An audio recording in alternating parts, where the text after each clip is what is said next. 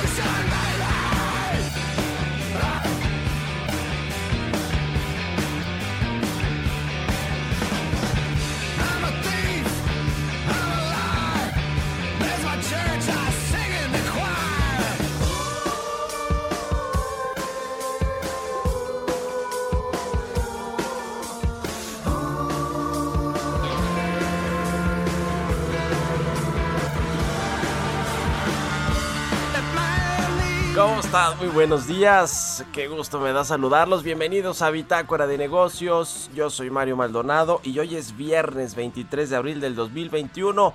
Son las 6 de la mañana con 3 minutos, tiempo del centro de México.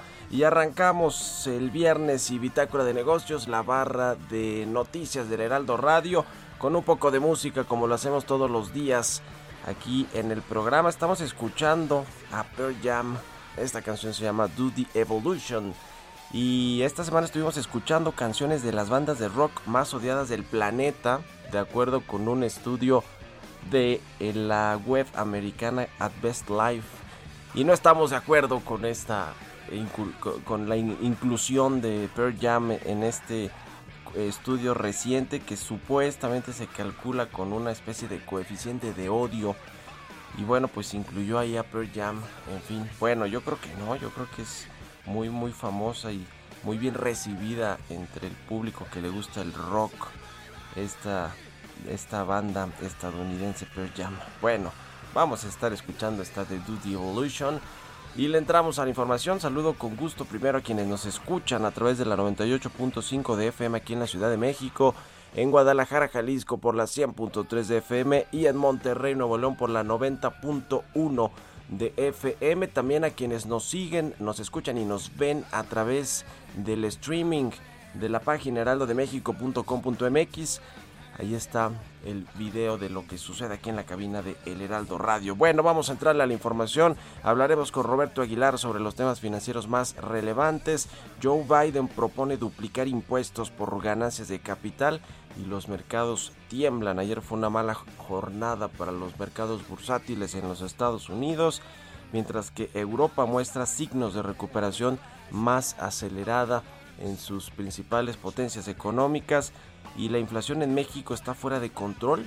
La pregunta dice BBVA que no, quizá tenga que ver solo con los comparativos, con los eh, cálculos que hace el INEGI con respecto al año pasado cuando cayó la pandemia precisamente en esta eh, a inicios de abril. Ayer le reportamos aquí el dato de la inflación superior al 6% a tasa anual para la primera quincena de abril. También hubo datos de desempleo del mercado eh, laboral. Eh, la tasa de desempleo pues se bajó. Hay buena noticia en ese sentido.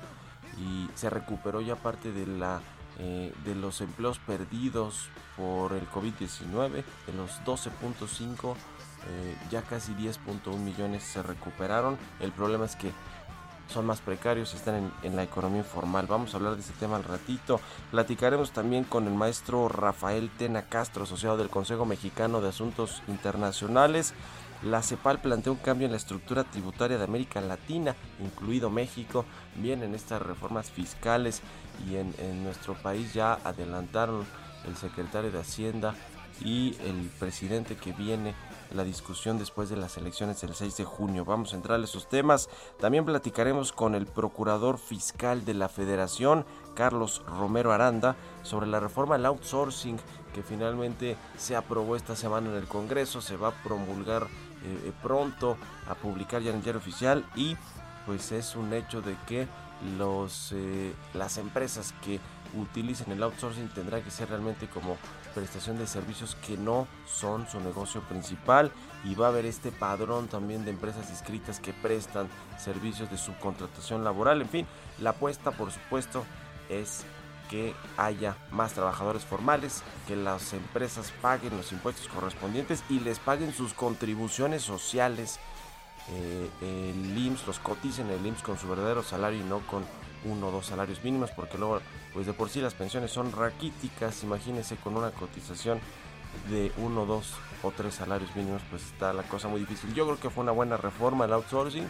Los empresarios se quejaron pero eh, va en favor esta sí creo yo de los empleados de los trabajadores y del mercado formal o por lo menos esa es la apuesta y hablaremos también, como todos los viernes, con Jimena Tolama, la editora en jefe del CIO.com, sobre las amenazas para Clubhouse en el mercado de la moda y los movimientos más recientes en el ecosistema emprendedor.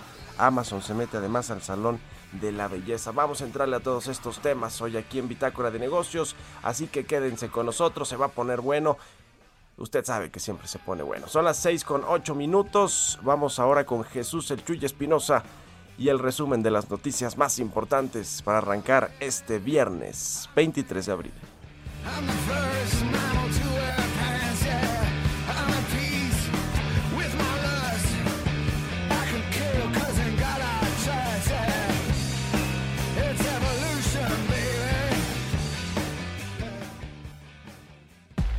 El resumen.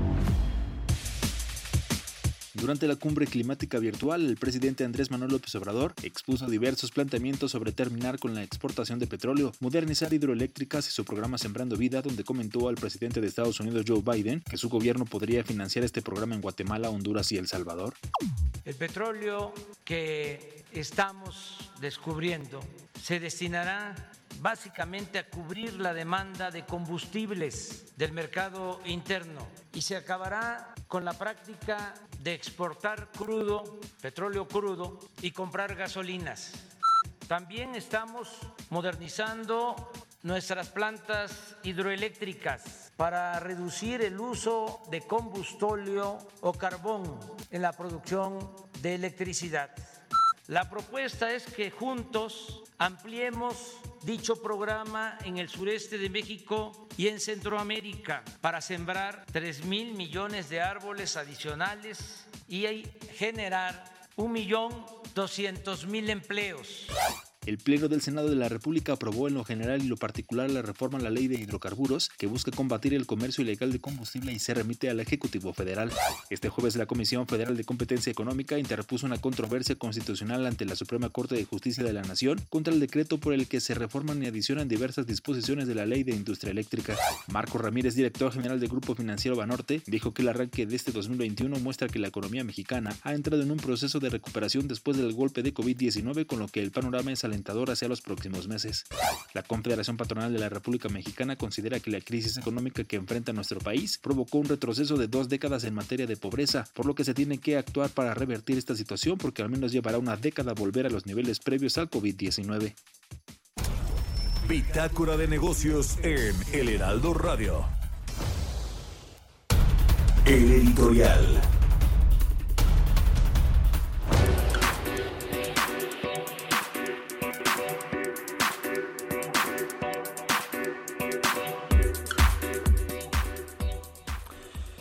Bueno, pues ¿qué le pareció ayer al presidente López Obrador? No le fue, creo yo, nada bien en esta cumbre de líderes sobre el cambio climático.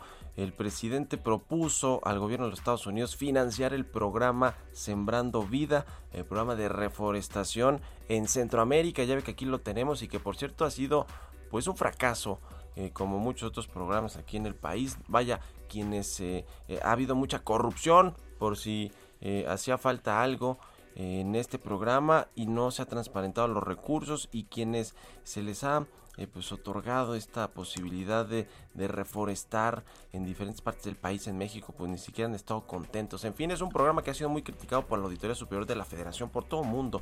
Y bueno pues Biden muy diplomáticamente como es pues le dijo que no, que gracias, que no se mezclan la migración con este tipo de programas sociales. La apuesta del presidente del observador es que pues fuera una muralla que evitara que los migrantes crucen por México y quieran llegar a Estados Unidos y que haya trabajo y programas sociales para ellos en Centroamérica. Pero bueno, pues parece que Joe Biden no es tan populista y además de todo, después el presidente se fue, dejó ahí el candidato Marcelo Ebrard, luego una eh, mexicoamericana eh, fue ahí a pues a plantear eh, hacer planteamientos realmente que tienen que ver con el tema del cambio climático, relevantes de fondo, estructurales, no programitas como el de reforestando o el de sembrando vida o reforestando vida, como se llame, en fin. El presidente López Obrador y las cumbres mundiales pues no se llevan, ¿no? Ya ve que no solo porque no habla inglés y eso no, no tiene pues nada de malo, por supuesto que no, pero vaya que no es un, uno de estos eh, líderes mundiales que se planta bien en estas cumbres internacionales y bueno pues creo que lo ha eh, dejado ver en muchas ocasiones y ayer pues lamentablemente creo yo y usted tiene la mejor opinión pues no fue no fue el mejor día para el presidente López Obrador en esta cumbre sobre el cambio climático. ¿Ustedes qué opinan? Escríbanme a mi cuenta de Twitter, arroba Mario Mal y a la cuenta arroba Heraldo de México. Economía y mercados. Y ya llegó aquí a la cabina del Heraldo Radio Roberto Aguilar. ¿Cómo estás, Robert? Buenos días. ¿Qué tal, Mario? Me da mucho gusto saludarte a ti y a todos nuestros amigos. Acaba de darse a conocer información interesante en México de las ventas al menudeo que suben 1.6% en febrero respecto a enero. Pero si ya también las vemos respecto a la tasa interanual, es decir, el mismo periodo del año anterior, pues hay una baja todavía de 6.3%.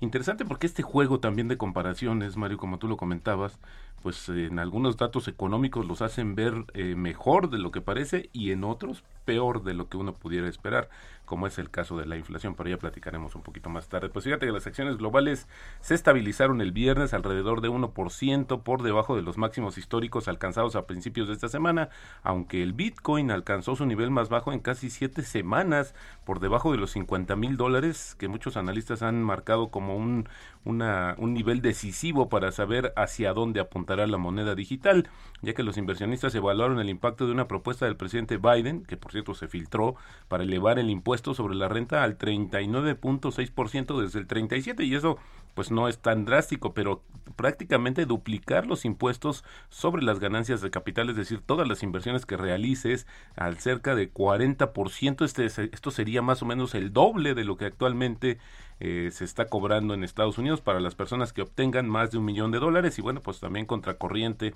con toda la baja de impuestos e incentivos que en su administración el, el expresidente Donald Trump promovió eh, justamente en Estados Unidos. Y una buena noticia es que la recuperación de la zona euro de la recesión económica inducida por la pandemia fue mucho más fuerte de lo previsto en abril, ya que el sector de servicios, que es el mayor y el más importante del bloque económico, se sobrepuso a las nuevas restricciones y volvió a crecer contra los pronósticos y esto medido justamente por el índice compuesto de gestores de compras, que bueno, pues es una lo hace una firma independiente y bueno, pues un seguimiento puntual al mercado. Y bueno, ya se estaba desde ayer, yo diría incluso desde días antes estas versiones de lo que de las decisiones que tomaría justamente el, eh, eh, el gobierno japonés y bueno pues ya eh, justamente el gobierno nipón solicitó un estado de emergencia breve y poderoso así lo calificó para Tokio, Osaka y otras prefecturas con restricciones para contener el coronavirus similares a las que impuso en la primavera boreal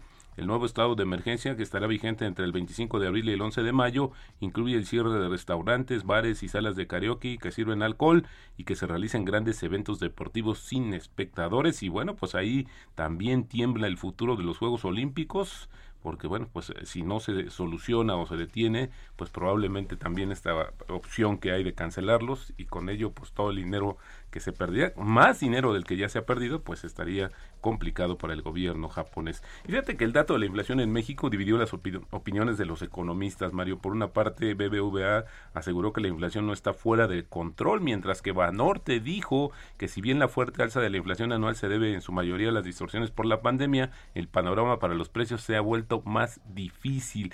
De hecho, Banorte reiteró la expectativa de un alza de 25 puntos bases de la tasa de referencia del Banco de México en la reunión del próximo 16 de diciembre. Inflación alta y datos de empleo preocupantes. Mala combinación para la recuperación económica fue otra de las voces que se dio ayer a conocer. Pero fíjate que el dato, sí, efectivamente, la tasa de desempleo, pues fue la eh, bajó pero eh, lo importante también, Mario, es que de, de, las 12 millones de personas que salieron de la población económicamente activa, y esto justamente por la pandemia, parece que el mercado laboral ha recuperado cerca del 87%, según los datos del INEGI. Sin embargo, fíjate que hay todavía 1.5 millones de personas por debajo de los niveles de abril. Así es que hay como claroscuros con el tema del empleo en México y también recordar que la población económicamente activa pues se considera así, incluso algunos que tienen la intención de buscar trabajo, no necesariamente que ya están trabajando. Así es que, insisto, también estos datos y, la comparación hay que tener cuidado con la lectura. Y fíjate que hoy Panasonic muy temprano anunció la mayor adquisición en una década. Va a comprar a la empresa estadounidense de software para cadena de suministros Blue Yonder en un acuerdo que va, por un valor de 7.100 millones de dólares. Ya este grupo había comprado hace el año pasado el 20% de esta compañía y bueno, pues ahora ya adquirió toda y así se evalúa en 8.500 millones de dólares.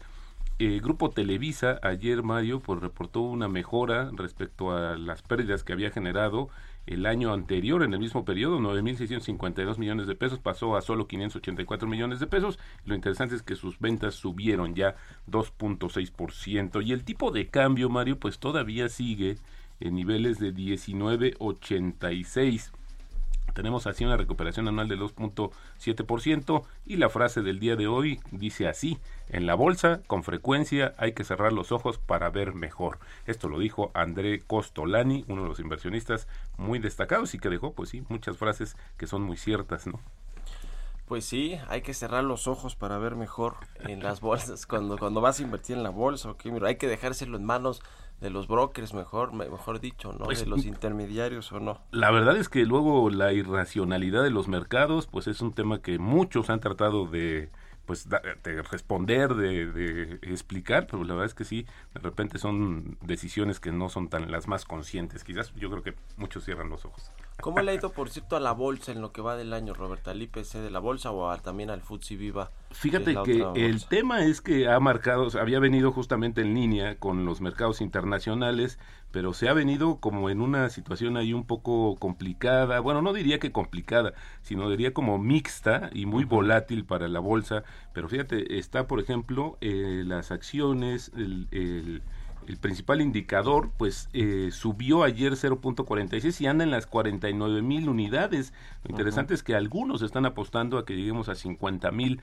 este mismo año, pero también dependerá un poco. De, habíamos hablado de que hay expectativas de que los resultados corporativos también en México superen las expectativas. Hoy han sido todavía pocos, pero quizás ya la próxima semana estemos en condición de saber una o tener una evaluación de cómo le ha ido a las empresas bursátiles en México, que algunas sí tuvieron sorpresas muy agradables. Y el año pasado con todo y la crisis el IPC de la bolsa tuvo ganancias, ¿no? Tuvo sí, rendimientos. Exactamente, sí, sí. Todos los mercados bursátiles, la mayoría sí recuperaron prácticamente más de lo que habían perdido por el tema de la pandemia, Mario. Gracias, Robert. Al contrario, muy buenos días. Roberto Aguilar, síganlo en Twitter, Roberto AH, son las 6 con 20 minutos.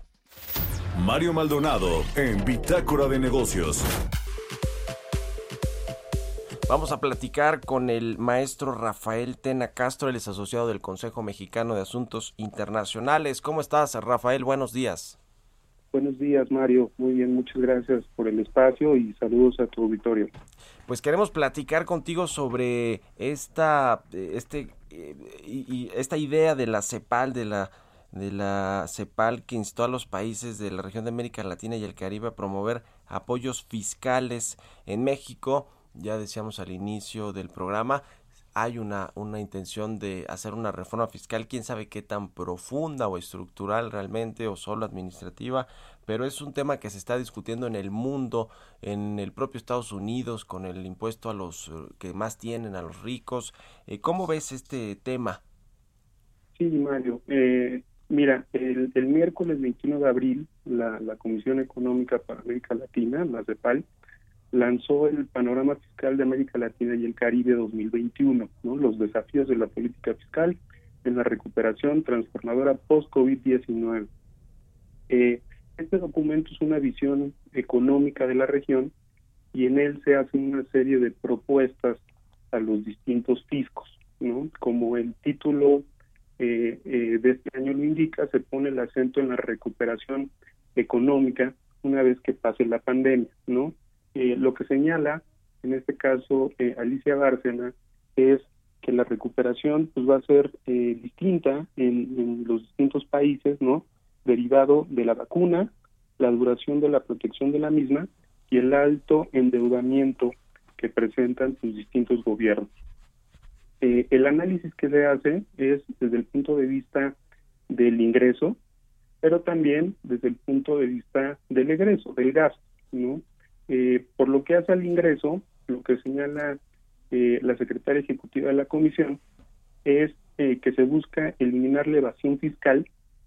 También se propone la creación de un impuesto temporal a la, a la, riqueza de solidaridad por ganancias obtenidas por los negocios que de alguna manera se mantuvieron operando en plena pandemia, ¿no? Uh -huh. Y este impuesto estaría etiquetado, es decir, los ingresos que se obtengan como consecuencia de la imposición de este nuevo tributo, pues estarían destinados a apoyos fiscales y también a la compra de vacunas, ¿no? Y eh, también busca consolidar el impuesto sobre la renta, el establecimiento de impuestos a la economía digital, que en algunos países como México ya existen, eh, impuestos ambientales y también relacionados con problemas de la salud, ¿no? Es, estos impuestos al, al, consumo, como el IEPS, ¿no? Los eh, productos con alto contenido calórico, refrescos, etcétera, ¿no? Y derivado del gasto, o desde el punto de vista del gasto, se proponen mantener apoyos fiscales a las familias y empresas en los países en los que se han dado este tipo de apoyos, así como apoyar la demanda interna, alimentar las inversiones públicas y mejorar el gasto en sector salud. Sí, eh, tienes razón, en muchos países donde hubo estos apoyos fiscales y financieros, económicos, los estímulos para la economía, pues hay que hacer toda una reingeniería de la estructura tributaria. El caso de México no hubo, digamos, este, este, este intento del gobierno por mejorar, eh, por inyectarle liquidez a la economía. Eh, sin embargo, sí viene una reforma fiscal. ¿Tú estás de acuerdo, en, en tres segunditos, porque no, nos, nos agarra la guillotina, de que haya este impuesto a los ricos por lo menos temporalmente? Pues mira, en, en algunos eh, países, sobre todo europeos, lo, lo han eh, implementado y se ha discutido ampliamente, e inclusive en México, pues eh, legisladores de la mayoría, pues ya lo han propuesto, no, no, no ha sí. prosperado, pero si es de manera temporal, me parece adecuado. ¿Cuál es el riesgo? Que pase algo similar a lo que aconteció en Ciudad de México, entonces Distrito Federal, con la tenencia, ¿no? Que uh -huh. dijeron que iba a ser temporal para financiar sí, los, mantuvo, Juegos Olímpicos, ¿no? tal, y, y, y, se queda de manera permanente, ¿no? Pues es un tema eh, muy interesante. Nos agarra la guillotina, Rafael, pero te agradezco mucho que hayas estado aquí en el programa. Buenos días. Buenos días, Mario. Gracias a un ustedes. Un abrazo, que Saludos. estés muy bien. Vamos a hacer una pausa, ya volvemos. Continuamos en un momento con la información más relevante del mundo financiero en Bitácora de Negocios con Mario Maldonado. Regresamos. Heraldo Radio. La HCL se comparte, se ve y ahora también se escucha. Estamos de vuelta en Bitácora de Negocios con Mario Maldonado. Entrevista.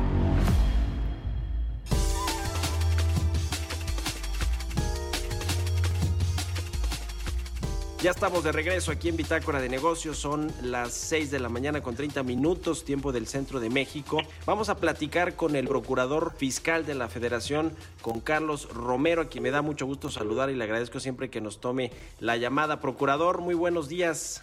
Muy buenos días, eh, Mario? Me da gusto saludarte y un saludo a todo tu auditorio. Pues gracias. Este, queremos platicar con usted sobre el tema del outsourcing que finalmente ya se aprobó en el Congreso Federal esta eh, eh, reforma a la Ley Federal del Trabajo en lo que tiene que ver con la subcontratación.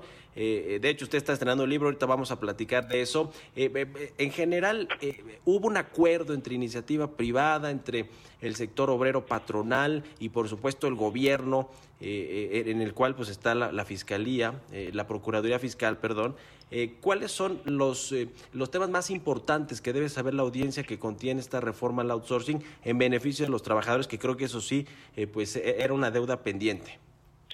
Mira, uno de los temas que incluso tocamos en el libro, que para mí es primordial, y que es el diagnóstico que se tomó para tomar estas decisiones de modificar el esquema de, de la subcontratación, es que se calcula que 4.600.000 trabajadores estaban contratados bajo este esquema. De esos 4.600.000 trabajadores, se calculaba que en alrededor de 4.000 empresas eh, se tenían registrados como eh, estos esquemas. Estos trabajadores estaban en 4.000 empresas. De estas 4.000 empresas, solo 900 estaban registradas en, el, en la Secretaría del Trabajo. De esas 900, solo 100 tenían registro ante el IMSS y de esas 100, solo 40 pagaban impuestos. Entonces, cuando tú ves esa eh, deformación que hay en el esquema, había que cambiar las cosas de fondo. Y por eso el presidente de la República toma eh, la, la, iniciativa, digamos, y presenta las reformas para eliminar o prohibir la subcontratación y únicamente permitir los servicios especializados. Eh, eso en el ámbito laboral. En el ámbito fiscal, si tú contratas una empresa de servicios especializados y no cumple con sus obligaciones fiscales, te puedes ser obligado solidario y puedes caer en el supuesto de no hacer deducible el gasto que estás eh, erogando. Desde el punto de vista penal, nosotros establecimos o propusimos una eh, calificativa en el artículo 108 del Código Fiscal de la Federación, donde se sanciona hasta con 13 años y medio de cárcel al que lleve a cabo su contratación o tercerización de servicios especializados que tenga por objeto el omitir el pago de contribuciones. Entonces, es sancionar de sobremanera quien haga las cosas de manera ilegal y por el otro lado, regular de una manera distinta lo que es el, los servicios especializados. Según los cálculos que tienen allá en, en, la Procuraduría y en la Secretaría de Hacienda, ¿cuánto dinero se evadía anualmente por utilizar estos esquemas ilegales de subcontratación laboral? Cuando menos de impuestos, no de cuotas sobre el patronal, de puros impuestos, yo le, eh, los números que tenemos es que alrededor de 200 mil millones de pesos se iba por estos rubros que son 200 mil millones que eh, dejaban de ingresar a las arcas del el gobierno y que no se podrían canalizar a muchos temas del presupuesto con no solo de infraestructura, pero programas sociales, en fin, eh, eh, es, es mucho dinero y yo creo que qué bueno que se hizo esta reforma al, al outsourcing, a la tercerización porque era una deuda, como dije, pendiente con los trabajadores que ahora pues tendrán que estar inscritos en el IMSS con sus eh, cuotas completas, con sus salarios completos y que su pensión pueda ser pues más o menos digna y no con un salario mínimo dos o tres como se, se solía contratar con estas empresas. Ahora, el procurador, eh, he escuchado a los empresarios decir que eh, pues la, digamos que el riesgo de las pequeñas y medianas empresas, sobre todo que de pronto no tienen los mejores procesos, de que uno de sus proveedores eh, eh, no esté, digamos, al corriente con el pago de todas las contribuciones sociales, etcétera, puede perjudicar a toda la empresa.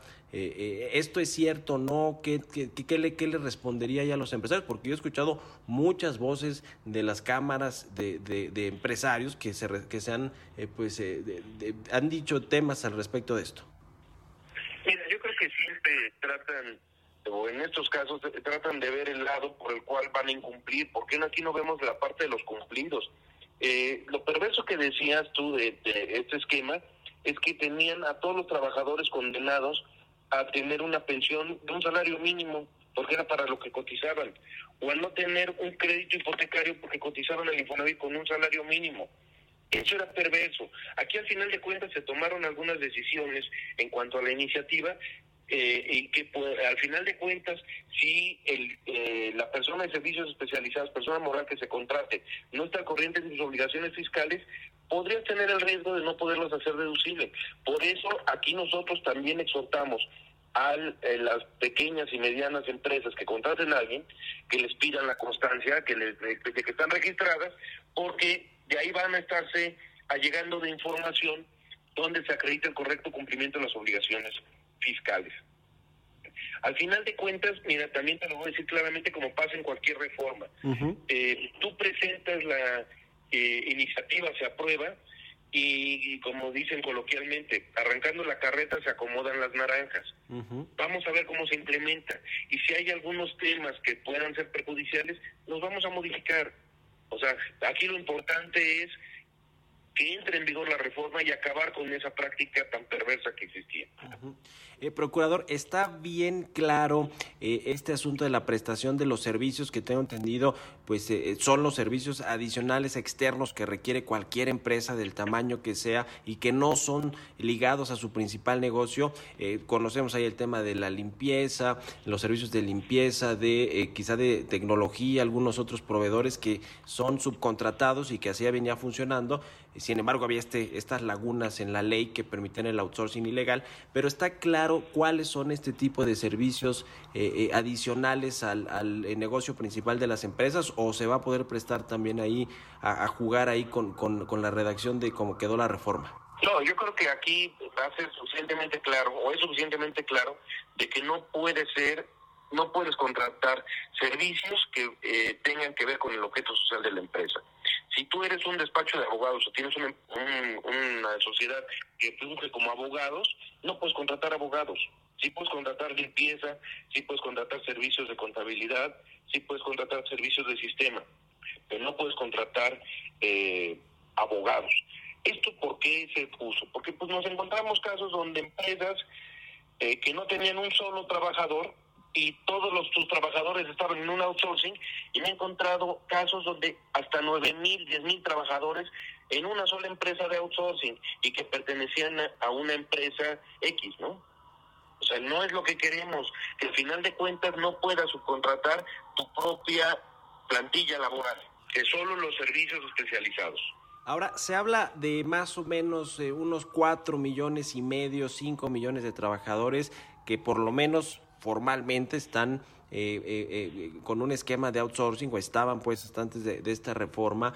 ¿qué, qué, va a pasar con estas personas? Porque yo veo de pronto a las empresas pues muy cuidadosas ahí con respecto a, que si van a tener que incluirlas o no en sus nóminas o si de pronto se van al mercado informal o al mercado laboral informal. ¿qué, digamos, pues qué análisis hicieron allí en, en el gobierno pues para evitar que estos cuatro 5 millones de, trabajadores que finalmente estaban registrados ante el Seguro Social o eran parte del empleo formal de México, pues no se vayan al mercado informal y, más bien al revés, ¿no? Eh, que contribuyan pues en temas fiscales y, las empresas, por supuesto, con la cobertura social y las cuotas que tienen que pagar. Mira, muchas de las empresas que tenían estos esquemas eran eh, grandes corporativos, eran eh, grandes contribuyentes, digamos eh, empresas transnacionales. Entonces, eh, de, la, práctica que hemos visto es que todos los que estaban en outsourcing, eh, y sobre todo en los outsourcing importantes, están regresando toda la nómina a la, a la eh, propia empresa. Entonces, es parte de lo que queríamos, quitar todos los incentivos para que los tuvieras en outsourcing o los tuvieras en insourcing incluso, porque el, tenerlo en insourcing es para no pagar el PTU por eso se entró a estudiar el tema de PTU y se llegó a un arreglo que aceptaron todas las partes. Entonces, ¿qué es lo que se buscaba? Si ahora te va a costar lo mismo tenerlo en un outsourcing que tenerlo eh, dentro de la empresa, pues tráetelo a la empresa. ¿Te cuesta mucho el PTU? Bueno, pues vamos a analizarlo y se analizó y se llegó a un acuerdo. Entonces, es poner las cosas en orden, nada más. Ahora, ¿qué, qué, ¿cómo va el tema de las denuncias que ha presentado la Procuraduría con respecto a empresas que utilizaban facturas falsas y que, y que ejercían pues estas prácticas de outsourcing ilegal? Eh, eh, ¿Cómo va este tema? Pues de entrada vamos eh, bastante bien. dentro de las 43 denuncias que presentó el SAT y las siete que presentamos nosotros contra las empresas factureras, yo creo que más de la mitad era de outsourcing. Eh, nosotros paralelamente presentamos denuncias eh, de la mano con el Seguro Social, de la mano con el SAT, y eso nos llevó a que eh, pues en, en, algunos de los casos tengamos hasta órdenes de aprehensión ya contra las cabezas de los grupos delictivos. Eso hizo que cuando menos en estos grupos ya no puedan tener un solo trabajador en el esquema que ellos tenían. Eso quiere decir que regresaron a su plantilla original. Y es como estamos viendo, nosotros tenemos varias carpetas todavía en trámite, donde vamos a ir por varios de los que se dedicaban a esto. Y paralelamente estamos yendo con los que contrataban este servicio, o sea, las empresas que realmente obtenían el beneficio. Entonces estamos trabajando por el lado del facturero y por el lado del que contrataba este servicio, que eran las empresas propiamente. ¿no? Muy bien, finalmente, procurador, eh, eh, y decía al inicio de la entrevista, presentó este libro eh, llamado El outsourcing, tercerización o subcontratación laboral, y bueno, pues analiza todos estos esquemas y los impactos que han tenido en la fiscalización. Eh, eh, cuéntenos más de, del libro, ya se presentó, se presentó al inicio de este año, ¿verdad? De la mano de Thomson Reuters. Exactamente, lo presentamos en meses pasados y ha tenido eh, mucho éxito, sobre todo porque el tema está ahorita en boca de todos.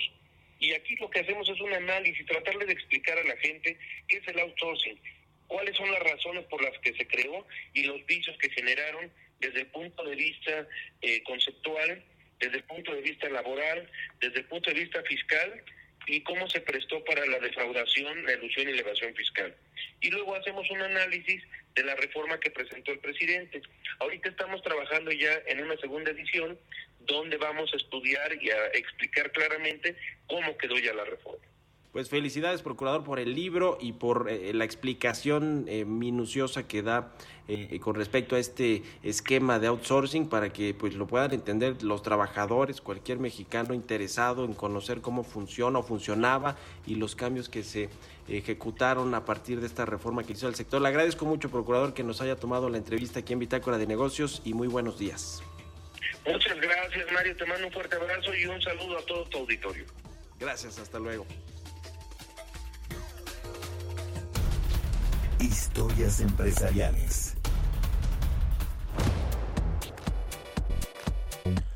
Y bueno, pues con todo este asunto de las videollamadas que creció de forma importante, explosiva con el COVID-19, Google anunció pues la intención de hacer más dinámicas estas reuniones y más productivas a través de cambios que va a hacer a Google Meet, este asistente que sirve precisamente para hacer las videollamadas y con las que se va a poder ahorrar datos móviles. Vamos a escuchar esta pieza que preparó Giovanna Torres. Parecer la tendencia de las videollamadas llegaron para quedarse, y es que desde antes de la pandemia ya funcionaban para muchos como herramientas de trabajo, pero tras el confinamiento se han vuelto prácticamente un estilo de vida. Entre las plataformas que destacan se encuentra Google Meet, quien acaba de anunciar cambios para hacer su sistema algo mucho más dinámico y productivo. Esta plataforma es parte de una de las empresas líderes en tecnología, Google, quienes solidarizándose con la situación permitieron que esta cuenta fuese gratuita para todos aquellos que manejan cuenta de Google. Las videollamadas funcionaban para mantenernos cerca de los demás, por lo tanto, se podía trabajar por este medio, estudiar y entablar conversaciones con amigos y familiares. Dispuestos a mantener su servicio sin importar que el encierro esté llegando a su fin, el día de ayer anunciaron actualizaciones en sus servicios. Entre estas funcionalidades, se anunció que implementarían inteligencia artificial para mejorar el rendimiento y la calidad de las llamadas, que lugar geográfico o dispositivo afecten. También se limitarán a medir los datos móviles utilizados para ayudar a quienes usan una red móvil. Para hacer sus reuniones más interactivas, Google busca reemplazar los fondos por dinámicos videos y no solo imágenes estáticas como se hace en la actualidad, al igual que la barra de herramientas que podrá facilitar al usuario la visión sobre sí mismo y sus compañeros. Este cambio estará disponible para todos los usuarios en el mes de mayo. Para Bitácora de Negocios, Giovanna Torres. Innovación.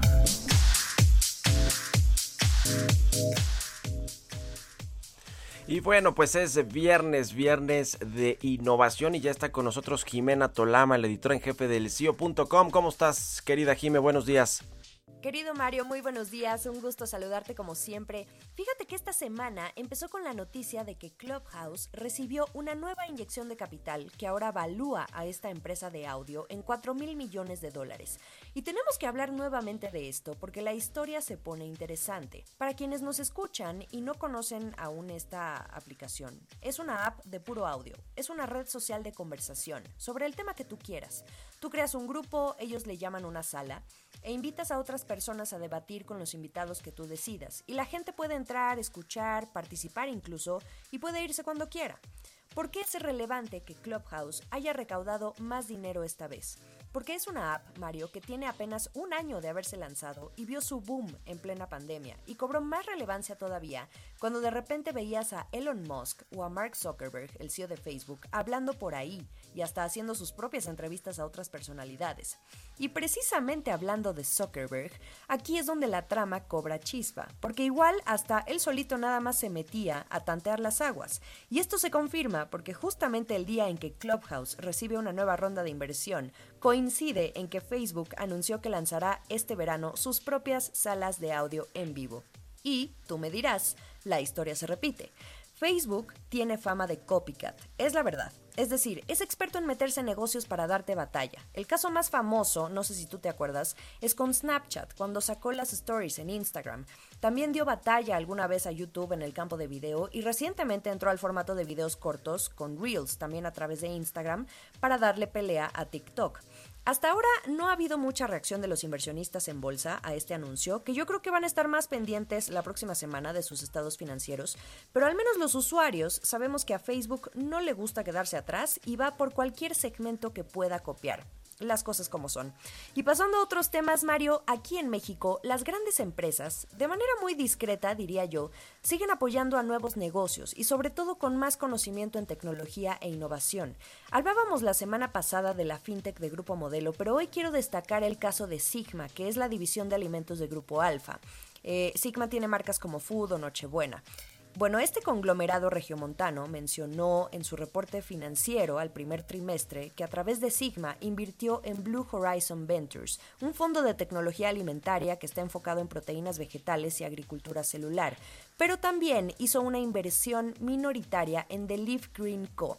Es una startup latinoamericana que combina la nutrición vegetal con biotecnología y machine learning para desarrollar alimentos a base de plantas. Fíjate qué interesante esto, porque ya tenemos a una empresa mexicana que comienza a incursionar en este segmento, hoy dominado por empresas como Beyond Meat o Impossible Foods, o incluso Nestlé, que también ya anunció su carne vegana para México. Esta inversión Sigma la hizo a través de su propio programa de aceleración que se llama Tastec. Y vaya que ha generado convocatoria, ¿eh? porque se, eh, se han interesado casi 400 startups de 23 países hasta el momento. Esto para darnos una idea se acerca al número de empresas que conforman hoy por hoy el ecosistema fintech del país. Y también es una señal de que hay que vigilar muy de cerca a este sector de los alimentos del futuro porque vaya que hay potencial y ya grandes y pequeñas empresas se están juntando para lanzar productos que seguramente darán mucho de qué hablar muy pronto. También hay movimientos en el ecosistema de capital de riesgo mexicano. Los fondos AllVP y Mountain Nazca lideraron una ronda semilla de 20 millones de dólares para Wonder Brands, que es un holding de comercio electrónico basado aquí en la Ciudad de México que busca adquirir marcas independientes que actualmente se venden en plataformas como Amazon y Mercado Libre. Bastante interesante porque esto va a abrir la brecha para pequeños empresarios que busquen opciones de venta que no solo sean a través de estos gigantes que ya sabemos acaparan el mercado. Y ahora que menciono a Mercado Libre, otra alianza que conocimos esta semana es la que hizo con Soriana. Va a ser la primera tienda oficial de una cadena de supermercados a nivel nacional que va a estar disponible en uno de los marketplaces más grandes del país para realizar el súper. Ellos prometen que te lo van a entregar en menos de 24 horas, pero eso está por verse. Además, si consideramos que hay, o sea, hoy hay competidores como Rappi, Corner Shop, hoy ya en fusión con Uber, que lo hacen en mucho menos tiempo, su indicador a vencer será precisamente el tiempo, la logística y por supuesto la calificación del consumidor. Ya veremos de qué están hechos. Y finalmente, Mario, cuando tú crees que Amazon no puede meter más sus narices en otros negocios, resulta que da la noticia que va a abrir una peluquería. Un salón de belleza en Londres, con tecnología de realidad aumentada, para mostrarte cómo te verías hasta con diferentes colores de cabello. Pero más allá de lo chusco que pueda ser esta noticia y no perder perspectiva, Amazon ahorita se está apoyando en tiendas físicas últimamente para probar su tecnología. Por ejemplo, en las tiendas Whole Foods en Estados Unidos están ya eh, unos, eh, unas, vaya, unas tiendas, unas secciones que ya no tienen cajero o carritos de compras inteligentes. Lo que harán con este salón pues es lo mismo, es tener un lugar de experiencia para probar y de paso ahorrarles a los clientes un paso de saber cómo quedarás antes de comprar un producto o un servicio. Así las cosas esta semana, Mario. Por supuesto, toda esta información ya está más que lista para que la desmenucen a través de elcio.com y todas nuestras redes sociales. Gracias, Jimena Tolama, editora en jefe del CIO.com. Oiga, le voy a recomendar la portada del Heraldo de México. Acuerdan ahorros por 10 mil millones de pesos en reclusorios.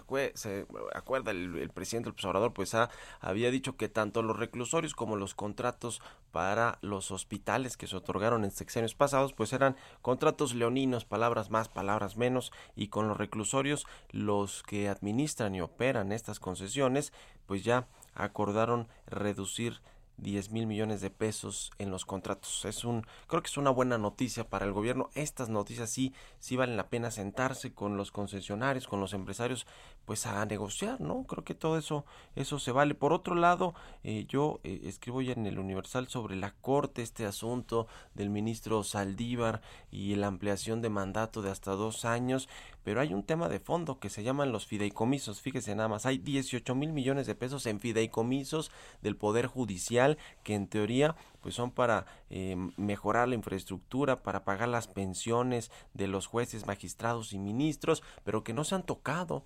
Ahí están los fideicomisos y se acuerda también que el presidente del observador le pidió a la Secretaría de Hacienda absorber los fideicomisos y fondos públicos. No tocaron al Poder Judicial. ¿Por qué cree? es un intercambio entre lo que le van a ampliar el mandato a Saldívar y que no les van a tocar esos fideicomisos. Échale un ojo ahí, yo lo escribo hoy en el Universal con más detalles. Lo cierto es que la relación entre el Ejecutivo y el Poder Judicial, o por lo menos con la Suprema Corte de Justicia, huele a complicidad. Y finalmente, déjeme platicarle que hoy se celebra el Día Mundial del Libro y de los Derechos de Autor. Este 23 de abril del 2021 fue proclamado como Día Internacional del Libro y de los Derechos de Autor por la UNESCO. Se celebra desde 1995 y aprovechando el viaje quiero recomendarles mi libro sobre el exdirector general de Pemex, Emilio Lozoya. Se llama Lozoya el Traidor con Editorial Planeta. Es mi primer libro, es una investigación periodística. Ya le platicamos aquí la semana pasada y el miércoles vamos a hablarlo más a detalle con Sergio Sarmiento y Lupita Juárez, quienes pues eh, me van a entrevistar sobre este tema y a quienes ya pues estoy por, dejarles los micrófonos. Gracias por habernos acompañado este viernes aquí en Bitácora de Negocios y toda la semana, por supuesto, quédense en la programación del Heraldo Radio. Nos escuchamos el próximo lunes tempranito a las 6. Muy buenos días y muy buen fin de semana.